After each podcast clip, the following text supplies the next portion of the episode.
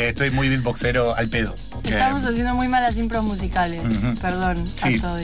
es lo que tenemos. Pero lo que sí tenemos es una tremenda edición especial de corte y confusión. Quizás, quizás la columna más cool de Internet. Quizás. La, eh, o, no- o- o no. O ¿Y no, ¿por entonces qué cool qué? aparte? ¿Y por qué tiene que ser cool todo? Yo no quiero ser cool, nunca fui cool. Bueno, eh, la semana pasada les dije que eh, les iba a hablar de, la- de lo lindo que es la historia del sombrero. ¿Y vamos a hablar de eso? Y no vamos a hablar de la historia del sombrero porque la leí y es un embole. Oh, claro, no es ni un poco divertida, no hay como, no sé. ¿Es No, es- Ay, es- no, es- no tiene nada entretenido. Eh, Pero ¿cómo empezar? Ahora que empezar a hablar de eso. No quiero hablar de del sombrero. No quiero. Bueno, no, no. ¿De qué nos vamos a hablar? ¿De qué nos vamos a hablar entonces? Vamos a estar hablando de la historia de la camisa hawaiana. ¡Yo! Me gusta también, me gusta. Salvo por Charlie Sheen, me parece. un- Salvo un por Charlie Sheen. Es como el uniforme del violador que vive en Florida. Y que tiene un patrimonio, eh, tipo, ilícitamente conseguido sí o sí. O sea, no, no hay otra manera que. No hay otra forma. sí o, sea, sí evadió. Frula o nada. Em, y también es un poco el uniforme. Flura o muerte. Frula o muerte. Y también es un poco el uniforme del violador de, del indie. Uy, re. Eh, De los cantantes indies que. Hay, hay uno que tengo que se me vino en la mente que como que. Pero, pero es como. No sé por qué no lo quiero decir. Pero bueno, no, no pero lo digas, no, lo digas, pero además se sobreentiende. El arquetipo se, se- nos armó. sí. Em, Y, pero- y- y hay gente buena que usa. me, me pregunto, ¿hay gente buena que usa este uniforme? y la gran parte de la población de Hawái y no descarto que son gente copada. No, yo. total, sí, sí, obvio. está ahí en la playa todo el día, no, no, no sé, me los imagino menos forros. Eh, pero bueno, vamos a tratar de, de hablar un poco de la historia de la camisa hawaiana y para eso necesitamos eh, contextualizar un poco qué onda Hawái. Hawái es una- un pequeño país de la Polinesia. Vivieron durante muchísimos años muy felices con su religión politeísta. Eh, tienen un idioma muy parecido al japonés, porque están ahí como muy cerquita. El primer contacto de Hawái con el occidente se da a través del capitán James Cook, que cuando empecé a investigar esto me dio mucha bronca. Es como que no tiene un final feliz para nada esta historia. Es, es, es Vietnam sin ni un poco de reivindicación, es un horror. Pero bueno. Nada que empiece con un capitán y con un, nombre y un apellido muy, muy, muy cool, va, va a terminar bien. Me Ah, parece. no. Como denominador común de la historia. Pero además, o sea, eh, son pocas las pocas las situaciones en las que el occidente eh, ingresó y no se metió a la perrada. Eh, así que bueno, hablamos eh, de eso. El capitán James Cook va, eh, ni, te- ni tenía intención de ir a Hawái per se, eh, pero bueno, cayó ahí, eh, abasteció sus barquitos y le robaron dos canoas. Los hawaianos se quedaron con dos canoas porque el, cha- el chabón fue, se llevó lo que necesitó, los chabones agarraron dos canoas y al capitán James Cook le pareció un castigo razonable y acorde a la situación de las dos canoas robadas, eh, secuestrar al rey de Hawái. Dijo como, bueno, mis dos canoas eh, valen tu rey, que se llamaba Alinui, al- el rey de, de Hawái, y obviamente los hawaianos lo cagaron matando. Eh, Bien, ok. Eh, eh, eh, solo rebobinando un toque, Javi Humet Trueque, capitán James Cook, porque vos también te llevabas cosas. Dos canoas llevando- parecía como algo razonable, digamos. Sí, Como, pero además, o sea, te, me, te robaste- que me rayaste el auto, me voy a llevar al patriarca de tu casa. Bueno, no sé, no poco- tiene mucho sentido. Bueno, Dios. pero eso es lo que hace, eso es lo que hace la gente británica en, en la Polinesia. El reino de Hawái se establece eh, a partir de la formación de la casa de Kamehameha real. No, 100% bra, no, real. no, no, no te lo puedo creer. No, no, no, esto es me real. niego, no es Esto cierto. esto es muy, muy real. Bueno, increíble, aguanta la historia de Hawái. Eh, aguante. Eh, Jame, jame, ja, se llama. O sea, si están siguiendo hasta acá, Kamehameha. esta historia no puede ser mejor hasta ahora. Bien. eh, se establece la, el- el- la constitución del reino de, de Hawái, al menos a los ojos eh, de, de Occidente, con la constitución de la casa de Kamehameha, que significa lo los más solitarios de todos. Eh, significa very, very lonely, que me parece tristísimo. Sí, no, Em, desgarrador. El reino de Hawái en esta, en esta antes de ser anexado a eh, Estados Unidos, dura desde 1795 hasta 1893.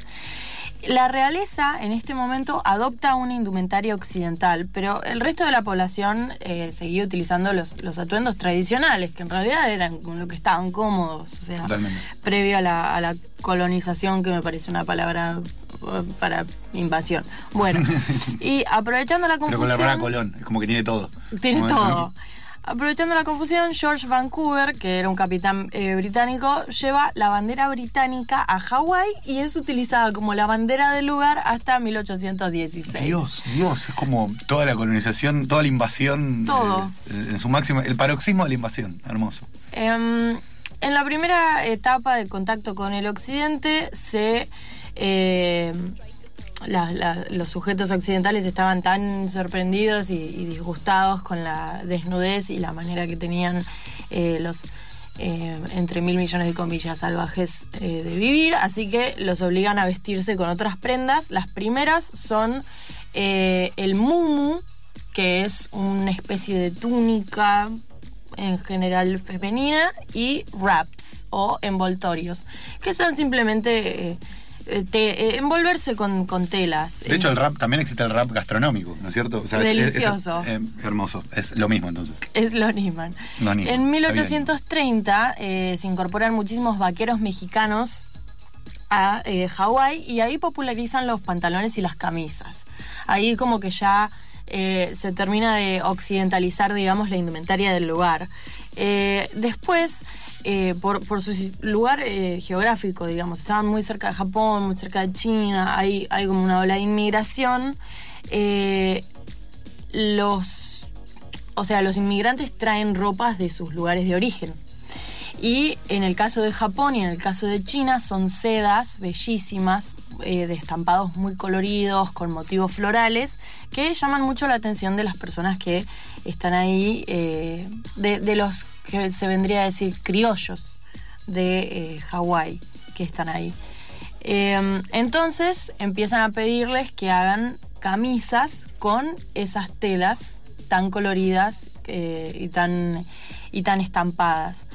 Entonces en realidad podría decirse que la camisa hawaiana ahí nace y es eh, un híbrido entre una tipología occidental como es la camisa con un textil oriental como es la seda japonesa. En 1920 eh, se, se, utilizan todas estas sedas y crepes japoneses para luego en 1935 ser patentada la camisa Aloha por Ellery Chun. Se llama así, es, eh, son apellidos de de, esa, de ese lugar. Ya interviene una patentadora o un patentador, interviene un capitalista. Sí. Como corresponde. Y ahí se define eh, el, devenir de la camisa hawaiana como la conocemos, la camisa aloha. Después, esta camisa tiene, tiene un camino muy raro porque al principio la gente de, de Hawái no se sentía muy como, como que no lo sentían algo propio en realidad. Pero después de la guerra, eh, hay como una presión mucho más directa de Estados Unidos de adoptar una identidad, eh, una identidad de nación que perteneciera también, que tuviera la influencia yanqui, digamos. Entonces, a partir de 1940 se empiezan a realizar estas camisas con rayón y eh, el Estado, como, como que arranca el turismo a Hawái, digamos. Recordemos que en Hawái estaba la base Pearl Harbor, que es la que hicieron cagar durante la Segunda Guerra Mundial. Eh, así que hay una necesidad como de, sentimiento yankee ahí, de que no se les olvide eh, a quién son fieles. Eh, es muy loco porque como suena a la apropiación cultural en toda su expresión, porque es necesito que tengan una, identidad simplemente para, para diferenciarlos y bueno, seguramente después también para para poder apropiarme propiamente dicho de, la prenda, por ejemplo. Totalmente, pero además también en la investigación para esto eh, hubo, o sea, la, la, la barrabastada de, tratados y tratados y tratados que fracasaron para que los caguen un poco menos desde Inglaterra y desde, y desde Estados Unidos a los hawaianos. Como no les salió bien absolutamente nada en pos de la independencia. es terrible. Eh, después, en 1950, eh, se pierden como popularidad los, las camisas hawaianas. Eh, de repente se empiezan a utilizar otros materiales como el algodón, diseños más abstractos. Y eh, ahí sí, con le- la oleada de, de turismo hacia Hawái, ahí sí eh, se populariza en Estados Unidos la camisa hawaiana. También Con lo cual recordemos... pasa a existir. Sí, como que de repente ya es está, está más piola. También recordemos que en este momento hay como una eh, apropiación del, del surf con Claro. los Beach Boys, etcétera. Eh, entonces, en esa apropiación del surf que se da en la Baja California, eh, también se apropian los motivos tipo eh, hawaianos, que en realidad son, de, de nuevo, son un híbrido, ¿no? Es- Claro. no No, y es- además todo como en el mismo mejunje, digamos. Ah, el ser, la camisa joven, el rock and roll, ni idea. como, si tuviera algo que ver con algo. Después en 1960 eh, se empieza a estampar en el reverso para dar esa apariencia de camisa usada por un surfer, Claro. que es como, es la versión 1960 de comprar jeans rotos. Ahí va, claro. Es como, es eso. Es lo mismo el reverso que del Derek, como no, como esa, esa onda. Me la, me la- ay, me la puse así, salí de casa y me la puse así porque soy re cool y vivo en la arena. Claro, o el jean gastadito, Claro. como, ay, bueno, está bien, qué pesado, dale. Eh, entendimos, sos cool. Sos cool, Sí. bueno. Después en 1962 se establecen una serie de leyes, como por ejemplo que durante el verano los pobladores de Hawái tienen que usar las camisas hawaianas sí o sí. Dios mío. Y eh, todos los viernes, en, en las situaciones de trabajo más burocráticas o más de oficina, tienen que usar la camisa hawaiana, que esto después, más adelante, se termina convirtiendo en el Casual Friday o el Friday o el viernes casual, que es una práctica muy común en cualquier lugar de oficinas que eh, justo el viernes podés ir menos como un esclavo de la corporación y un poco más con tu remera de Big Bang Theory. Exacto. Eh, sí. Y eso se adoptó porque la primera vez que se, que se realiza esto es en California, en Silicon Valley, que eran todos estos muchachos que crecieron siendo surfers con camisas hawaianas, eh, que de repente están trabajando en estas corporaciones, en, en Google, en, en IBM, etc. Entonces, el Casual Friday nace en Hawái, se apropia por los californianos y después se distribuye en el resto del mundo. Y deriva en el after office. Y deriva en el una- after office, en exactamente. una cervecería artesanal y hipster. Bien. Es increíble cómo las camisas hawaianas definieron el Casual Friday y el After Office. Tremendo. Ahí, efecto dominó. Este ahí, eh, una línea temporal tremenda, tremendo.